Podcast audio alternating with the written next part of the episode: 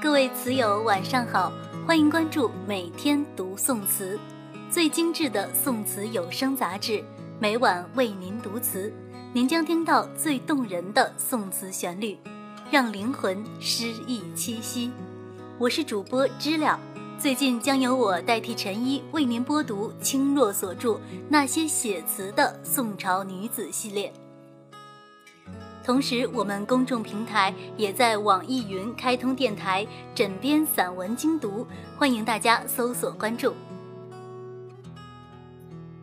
莫问奴归处，铮铮铁骨的才女颜蕊。古时的政府官员和青楼歌妓之间本是完全不同身份的两者，然而由于官场的需要。命运却把他们紧紧地相连在了一起。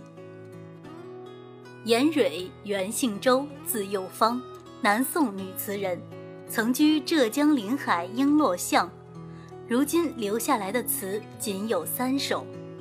她出身低微，况早年家中又遭遇变故，使她不幸沦落成为了一名官妓。官妓属于官方来经营管理。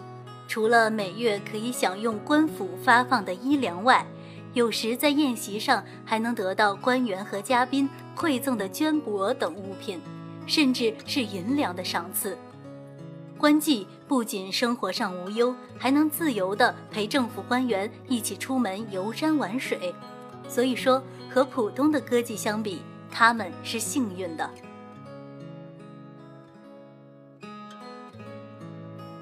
但想成为一名官妓也并非容易的事。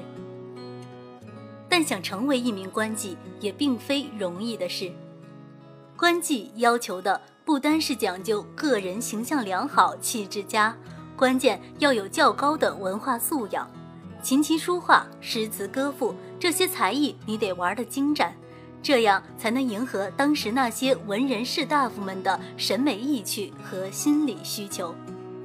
据《洪迈夷坚志耕》中记载，台州官妓颜蕊犹有才思而通书，究达古今。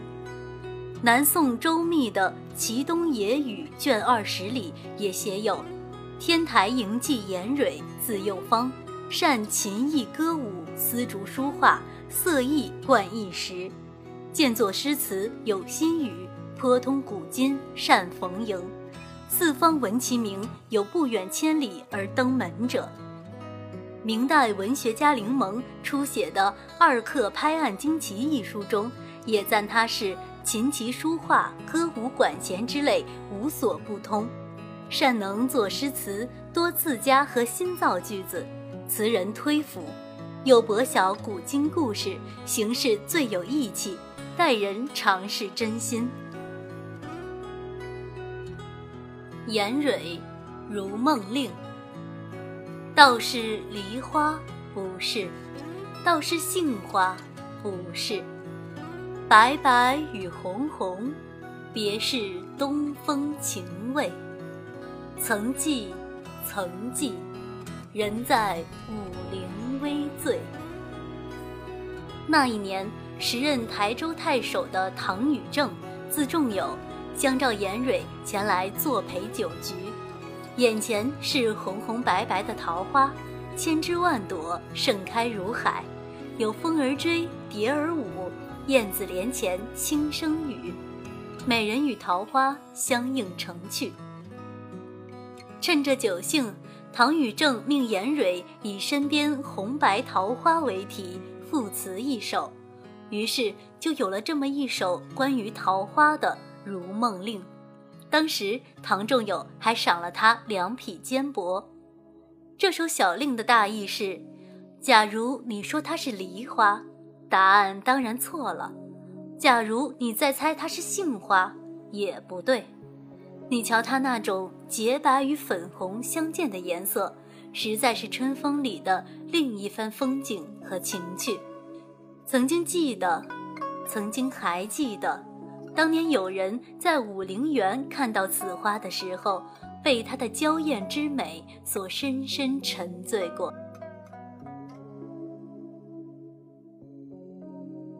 整首词像是一条谜语，谜面是词，谜底是桃花。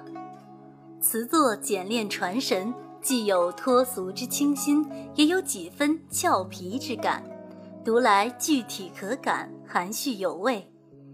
清人冯金伯的《词苑粹编》和叶申香的《本事词书》中皆记载了这首词。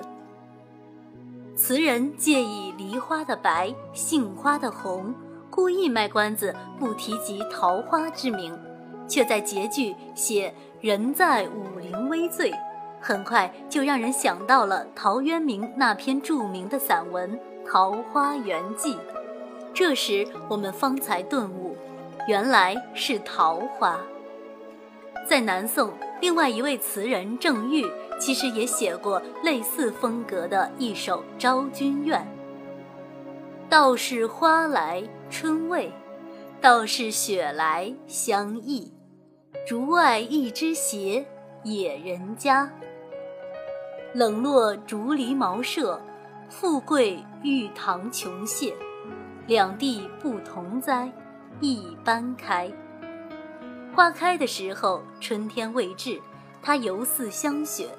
一些竹子旁边能看到它一只横斜的疏影。各位再猜猜，这又是描写的什么花呢？同样，全篇构思也很精妙，不着一个梅字，却几乎都是对梅花最真实的写照。作品暗示出了作者本人虽然尚处于备受冷落的阶段，但他仍然坚持自己的人生理想和追求。王国维先生在《人间词话》中说：“大诗人所造之境，必合乎自然；所写之境，亦必临于理想故也。”长久的歌妓生涯使得他早已厌倦。故向往男耕女织的世外桃源，正是符合他理想中的生活。《宋词鉴赏词典》中点评此词，绝不同于一般置物咏象的咏物词，它纯然从空寂伫壁、空灵荡漾、不寄不离，写出红白桃花之高标逸韵，境界愈推愈高远。令人玩味无极，而神为之一忘。就艺术而言，可以说是词中之一品。因这首桃花词，他本人也被称为了桃花仙子。如今，桃花依旧笑春风，而美人已不在。